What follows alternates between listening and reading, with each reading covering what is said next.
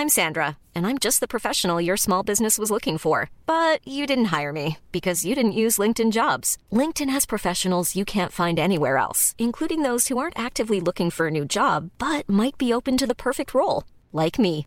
In a given month, over 70% of LinkedIn users don't visit other leading job sites. So if you're not looking on LinkedIn, you'll miss out on great candidates like Sandra. Start hiring professionals like a professional. Post your free job on linkedin.com/people today.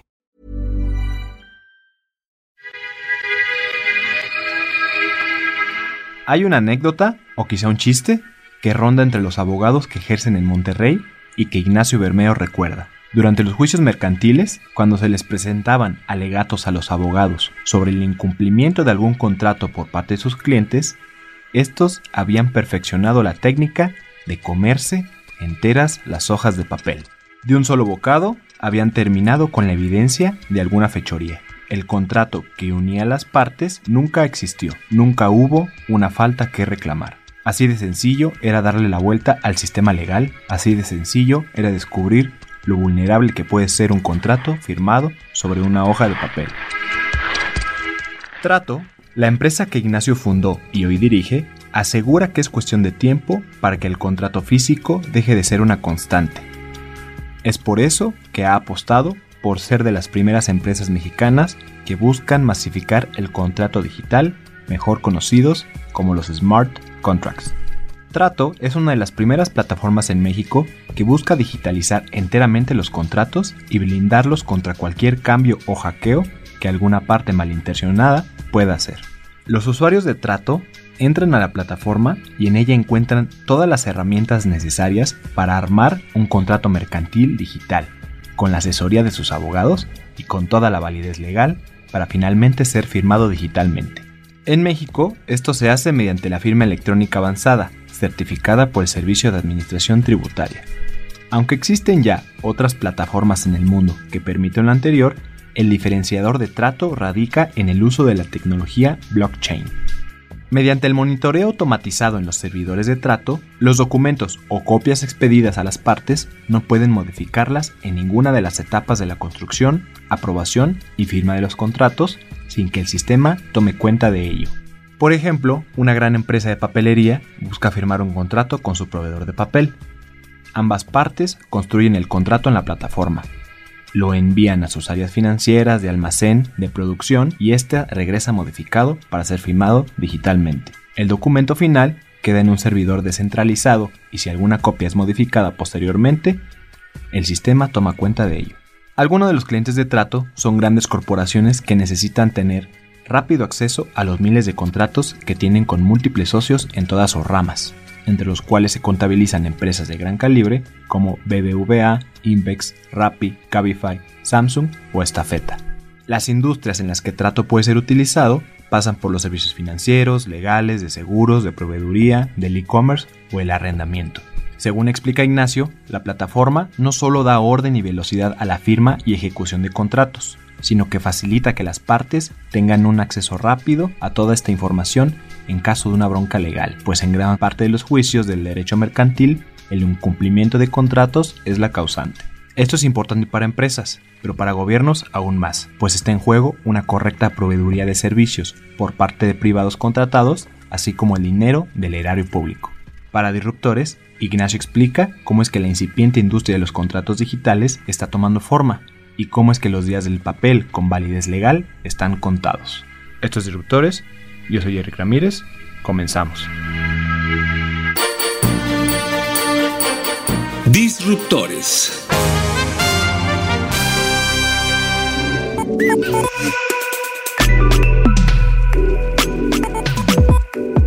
Trato es una solución que lo que hace es transformar el proceso de contratos para hacer, hacer todo esto mucho más sencillo y más simple, eh, aprovechando las ventajas que te da la tecnología.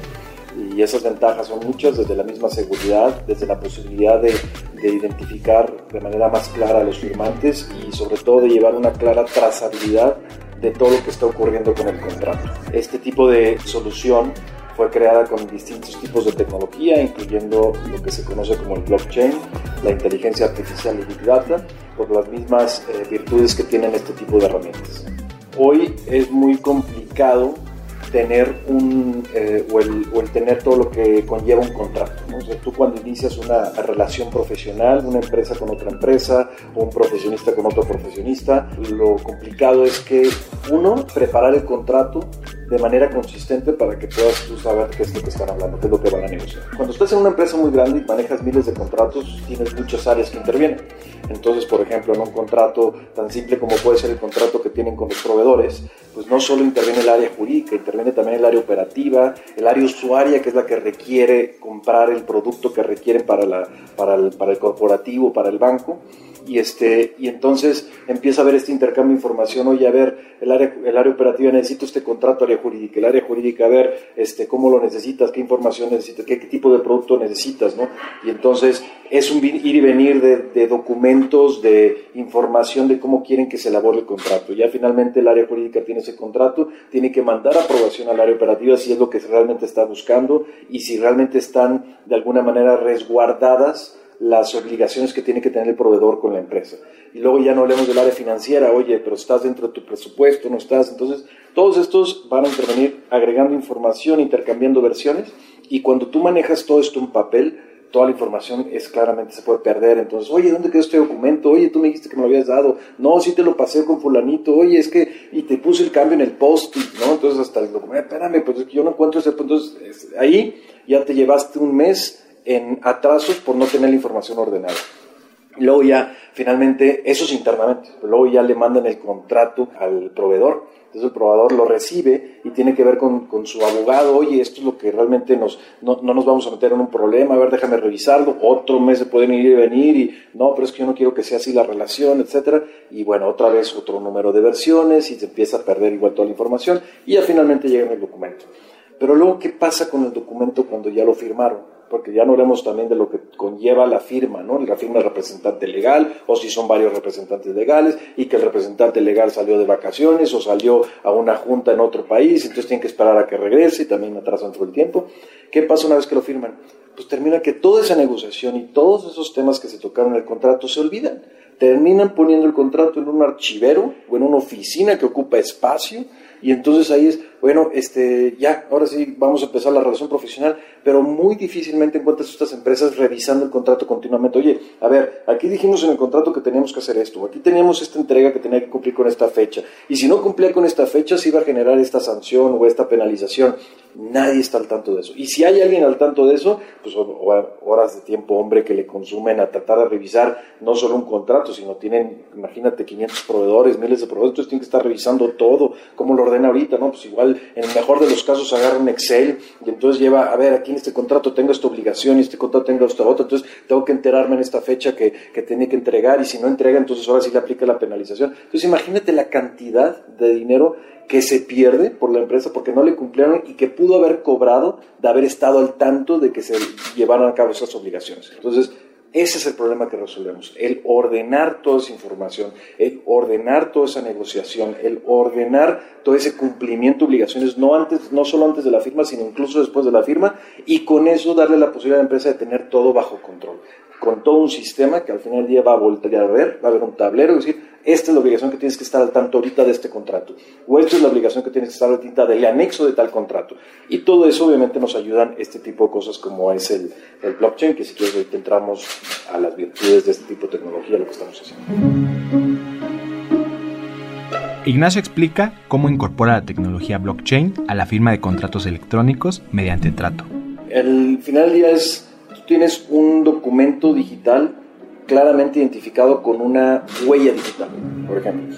Así como nosotros te piden a ti cuando vas a, hacer un, identificarte ante una autoridad, por ejemplo, cuando vamos a sacar la firma electrónica avanzada, y te dicen, a ver, ponga su huella digital, y entonces pones tu, tu huella digital. Cada documento es como si tuviera su huella digital. De esa manera sabes que ese documento tiene cierta información en, un momento, en el estado del tiempo. Entonces, ese documento se va a transferir de persona en persona. Y tú tienes interés de que saber que es ese mismo documento el que están compartiendo todos, porque así sabes el historial de lo que ocurrió. Imagínate en la venta de un coche, o sea, tú quieres saber perfectamente cuántas veces se, se transmitió la propiedad de un coche y quiénes fueron los que lo tuvieron antes, etcétera. No habría manera de tener esa información, quizás lo tiene una autoridad, O, pongamos el ejemplo del registro público de la propiedad. Imagínate que tú vas al registro público de la propiedad, tienes ahí tu propiedad, pero alguien va y altera el documento. ¿Por qué? Porque se, metieron a las oficinas o, o alguien ahí le pagaron y cambia la documentación. Pues nadie va a saber qué pasó, porque la única autoridad que dice que tiene ese documento original es el registro público de la propiedad. Ahora imagínate que ese mismo documento lo tienen muchos registros públicos de la propiedad, en donde está conformado por toda una red Pueden ser 100, pueden ser 1000, pueden ser millones, y todos esos tienen la misma información. Entonces, si tú intentas modificar en ese registro público de la propiedad la información, lo van a saber todos los demás. Les va a llegar, ah, no, espérame, se, intentó alterar. Entonces, el sistema no te va a permitir hacer eso porque no hay manera que puedan nosotros confirmar con la información que ellos tienen lo que tú alteraste. Entonces, ahí es donde eso es lo que se va a evitar. Y la cadena de bloques lo que hace es, es muy sencillo, por eso se llama blockchain, porque tienes un registro de transacciones en cierto momento y eso, ese mismo registro, el último registro se va a integrar en el siguiente bloque de tal manera que va enlazado uno con otro. Entonces, si alguien intenta hackear de alguna manera la información, tendría que hacerlo sobre todos los bloques y conforme pasa el tiempo, no, va a ser uno, van a ser diez, van a ser mil, van a ser diez mil, tendría que hackear todos esos diez mil registros, lo cual hace casi imposible para los hackers alterar la información. Las tecnologías que manejamos manejan una manera de distribuir la información para que nosotros no seamos los únicos en poseer la misma. Entonces, digamos que está en, las, en, los, en las empresas que, nos proporcionan estos servidores, son las que permiten que cualquiera pueda tener el registro de toda esa información. Entonces, ahí todo ocurre de manera automatizada a través de su sistema. Tenemos clientes este, como Samsung, como Stafeta, Rappi, Cabify, este, Invex, clientes que, que, son muy grandes, que manejan miles de contratos y que pues, quieren asegurar este, la transparencia y que la información sea obviamente este, que no sea alterada, que esté todo de manera eh, confidencial y de manera encriptada, que es lo que ocurre o que es lo que les permite tener ese tipo de tecnología. Entonces, todo esto mismo también es válido para cuando después tú tienes un problema, este, pues solamente se puede validar que la información está este, totalmente protegida, este, incluso en, en algunos casos dentro de los servidores de la misma empresa porque precisamente dan esos datos biométricos con el cual claramente puedes identificar a los firmantes y con eso le da más peso al documento que firmaste electrónicamente. Entonces, si la firma electrónica le da mucho mayor peso a un documento para que si tiene un problema tú lo puedas fácilmente defender en juicio. Es más un temor cultural, lo que ha quizás detenido la adopción total de este tipo de documentos digitales. Entonces, si alguien está utilizando papel, pues realmente se está perdiendo de las ventajas que representa tener todo electrónicamente, porque no es solo la parte de eficiencia o la parte de innovación, es la parte de, oye, ¿estás seguro que si tú tienes un problema con este contrato después no, no vas a tener problemas en juicio? Pues ahorita como lo están haciendo es lo que ha pasado que la gente no reconoce la firma, que pueden ganarte con distintas instancias diciendo, no, pues yo no, no firmó, o se perdió la información, o se perdió el expediente, y por lo tanto ya lo perdiste. Entonces, más bien, ¿qué valor le das a tu contrato como para asegurar que el contrato tenga mayor peso en juicio? hacemos más simple el proceso. Más simple el proceso sin dejar de ser seguro. Entonces, si hoy te toma firmar un contrato, negociar un contrato, eh, tener este, todo un contrato en, tres meses, lo puedes tener en días y, y, incrementar la oportunidad de tener más negocios y más negocios soportados jurídicamente. Entonces, el tema del contrato no debe ser un tema que te preocupe o que sea tedioso, debe ser un tema que así como cerraste un negocio, rápidamente tuviste un contrato y entonces ya todo ocurre de manera fluida. O sea, ya tienes eh, operaciones totalmente respaldadas jurídicamente, ya no tienes que preocuparte por el tema del contrato, porque incluso apenas vamos a empezar, empezamos nosotros como empresa a trabajar con empresas grandes, como las que te acabo de mencionar, este año vamos a empezar a trabajar más con empresas pequeñas. Y las empresas pequeñas muchas veces no usan contrato, porque obviamente son gastos de abogado, porque es muy tedioso, porque luego mi cliente se va a asustar, oye, te mando un contrato, ay, no, mejor no quiero que se asuste, quiero que me pague, ¿no? Pero entonces terminan siendo muy vulnerables. ¿Por qué? ¿Cuál es una de las razones más importantes por las que las pymes desaparecen en cinco años o cuatro años? Por esa falta de seguridad porque lo ven como algo no necesario firmar un contrato, porque ya quieren el dinero para pagar a sus empleados, porque quieren todo rápido, pero sin esa prevención que las empresas grandes ya tienen. Entonces, ahí es donde les vamos a hacer más sencillo el proceso para que obviamente no tengan ese problema, por lo menos no jurídico, ya será de otro tipo, pero jurídico lo que queremos es blindar a esas pequeñas y medianas empresas para que no tengan broncas jurídicas después cuando manden los contratos a juicio. Ignacio cuenta que la plataforma está registrando un crecimiento del 200% anual y cada mes se están generando en su plataforma al menos 50.000 contratos en diferentes industrias en México. Con miras a iniciar una ronda de inversión en 2020, la empresa espera comenzar a incursionar en otros países, por lo que necesitará capital para la expansión, investigación y mercadeo.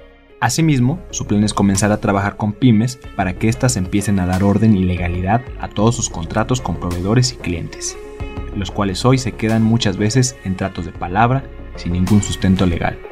A pesar de las buenas expectativas hacia el futuro, aún existen algunas barreras en el camino. En primera instancia, en México aún no se pueden digitalizar contratos que requieren la protocolización de un notario que dé fe de la legalidad del contrato como puede ser la venta de una casa o los juicios de sucesión. Esto debido a que la regulación vigente lo permite solo cuando todo sea dentro de medios privados. Asimismo, mientras que las personas de a pie se familiarizan con la tecnología, Trato debe de hacer la misma labor de educación en los círculos de abogados que no saben de blockchain, pero que pueden obtener grandes beneficios de una plataforma como esta es un tema que también estamos invitando a los notarios a incorporarse a este tipo de firmas electrónicas y documentos electrónicos, porque pues obviamente todo esto se está transformando. Y tú y obviamente ustedes desde mi por eso están aquí, o nosotros queremos cambiar la forma que están haciendo las cosas, ya todo debe ser digital, o sea, no queremos mantener todavía las cosas manuales porque la mayor parte de las operaciones ya ocurren a distancia. Lo que queremos evitar es, o sea, muchas veces negocias con alguien del exterior, como alguien este, interno. Y si es aquí mismo en la República, lo haces con alguien de Guadalajara o alguien de Mérida y pues de alguna manera eso requiere de algo más eficiente. Y la forma en que hay ahorita no es eficiente. Entonces la regulación obviamente va a cambiar conforme se vaya mostrando los beneficios que aporta este tipo de tecnologías, que ya lo está haciendo. Y tan es así que el mismo gobierno lo está facilitando. El gobierno eh, creado la firma electrónica avanzada para sus propios, este, los propios trámites que tienes que hacer ante ellos. Entonces, obviamente, quieren que todo se haga así. Y al fin del día, la autoridad también interesa que se haga todo así porque es mayor, es, hay una mejor manera de encontrar los problemas que derivaron de un contrato cuando todo se realizó de esa manera. Ahí es donde, por ejemplo, todavía los notarios hacen, en el caso compraventas, en el caso sucesiones, o sea, todo eso va requiriendo una mayor formalidad, en donde sí tiene que intervenir un notario público para dar fe del acto. Entonces, este, y él mantiene un registro, etcétera. Entonces, aquí, de alguna manera, en ese tipo de contratos todavía se tiene que hacer. La diferencia está en que probablemente se lo puedes, este, puedes tener todo eso de manera digital y luego ya cuando tienes que acercarte con esa formalidad, bueno, ya te acercas al notario. Entonces, igual te resolvió un tema antes de llegar al notario y luego ya llegas al notario y luego continúas con todo digital. Pero sí, este, mientras la ley no cambie en ese sentido, por lo menos en México, ahí tiene que ser. Ahora, nosotros atendemos a clientes en otros países. Entonces también hay regulaciones que nos facilitan participar en este tipo de contratos donde no se requiere algún tipo de intervención de algún notario. Pero eso va cambiando poco a poco, depende de cada país y obviamente tratados internacionales. Muchos notarios aprovechan esa necesidad o ese problema que existía y por eso es que muchos tenían que intervenir con ellos pero eso, eso va a cambiar. O sea, como muchas de las cosas que cambiaron y obviamente va a haber quienes este, decidan, quienes no estén de acuerdo en que las cosas cambien porque les quita privilegios, les quita este, muchas de las cosas que les daba anteriormente, pues bueno, si, si, si realmente era un privilegio ineficiente, pues se tiene que eliminar de una manera u otra. Y eso es lo que valora la tecnología. Cuando vamos con una empresa tenemos que reunirnos con el departamento legal para efecto de convencerlos que el tema de firmas electrónicas ya no es un problema con base a la regulación, incluso en experiencia de litigios. Este, porque pues obviamente como abogados existen muchas materias, o sea, no... Eh, cada abogado se mete como abogado corporativo en temas que tienen que ver con la empresa, si es de transporte, en temas de transporte, pero ya en, oye, ¿cómo afecta la tecnología en el derecho en esta área? Pues muchas veces es por desconocimiento, incluso siendo abogado. Entonces, nosotros que ya traemos a todo un equipo que está especializado en ese tema, pues le traemos los argumentos para que ellos mismos digan, ah, no, pues sí, sí, efectivamente, este, pues sí me estás dando soporte que, muestra que sí puedo empezar a utilizar todo esto electrónicamente. Entonces ya actuamos más como un tema de consultores y de apoyo a estos abogados para que tengan la seguridad de no tener problema. Y a veces es más fácil convencer también por época, ¿no? O sea, no es lo mismo convencer a, a un abogado de 30 años que ya trae de alguna manera tecnología en todo lo que hace, a un abogado de 70 o de 80 que está acostumbrado a tener todo en papel y que difícilmente va a cambiar de opinión, ¿no? Entonces es un tema. Ahora, las empresas chicas es otro tema, ¿no? Las empresas chicas pues ya son empresas que, que lo que buscan, y más ahora, y más cuando existen problemas económicos o la economía en el país está haciendo, este, pues, todo el mundo le tiene miedo a qué es lo que va a pasar, pues qué mejor que algo que te hace las cosas más eficientes. Y si todavía es más seguro, pues entonces más le quieres entrar. Entonces sí, vas, sí ahí también igual juega muy, es muy importante el papel, del abogado, pero aquí muchas veces no hay que convencer a, otro abogado, muchas veces las pymes ni siquiera tienen abogado. Entonces más bien lo que necesitamos es darles soporte para que ellos se sientan con la confianza de poder utilizar contratos que son soportados jurídicamente. Es un reto, pero tenemos ahorita gente especializada. De hecho, el equipo de trato está conformado por distintas áreas, entre ellas es un área de marketing y comunicación que se encargan de justamente evangelizar y comunicar de manera, en palabras muy sencillas, qué es, este, cómo pueden resolver de manera más fácil el tema de los contratos este, y cómo pueden ahora firmar todo electrónicamente. Pero también tenemos un área de legal tech un área legal tech conformada por abogados especialistas en derecho informático que se la pasan investigando en temas de juicios, en temas de auditorías, en temas de todo, cómo está la, firma electrónica siendo afectada o siendo, eh, siendo o teniendo ventajas dentro de distintos litigios en, en las que se presentan. Y esto no solo a nivel nacional, sino también a internacional. Entonces, digamos que muchas de las cosas que nosotros tenemos que hacer es proporcionar contenido, y proporcionar casos de uso y proporcionar experiencias de empresas que han sido exitosas en el tema de soporte jurídico contra las que no. Y entonces con esa comunicación logramos tener mucho, este, mucho acercamiento de empresas que dicen, ah, mira, entonces este, yo acabo de firmar un contrato con tal empresa que es cliente de trato, quiero ir con ustedes, este, explíquenme más, y entonces ahí es donde se empieza a crear esa, esa atracción de, de interés por querer hacer todo ya electrónicamente. Es más desconocimiento, este, de, que un tema de, de, que la gente no quiera hacer. O sea, muchos ya lo quieren hacer, pero no están muy seguros cómo va a hacer esto o, qué va a ocurrir si lo hacen todo electrónicamente. Pero yo estoy seguro que en cinco años esto ya va a cambiar. O sea, ya va a ser normal el que todos firmen electrónicamente y el que no haga un contrato electrónico va a ser como, ¿por qué no lo estás haciendo electrónico? O sea, ¿qué te pasa? ¿Dónde andas? Gracias por escuchar Disruptores en Spotify, Apple Podcast y Google Podcast te recomendamos escuchar las claves del mundo a través de las mismas plataformas. Desarrollamos este contenido con mucha dedicación, por lo que tu opinión es muy importante para nosotros. Sugerencias y cualquier comentario lo recibiremos con gusto a podcast.om.com.mx. Mom deserves the best, and there's no better place to shop for Mother's Day than Whole Foods Market. They're your destination for unbeatable savings, from premium gifts to show-stopping flowers and irresistible desserts. Start by saving 33% with Prime on all body care and candles. Then get a 15-stem bunch of tulips for just $9.99 each with Prime. Round out Mom's menu with festive rosé, irresistible berry chantilly cake, and more special treats. Come celebrate Mother's Day at Whole Foods Market.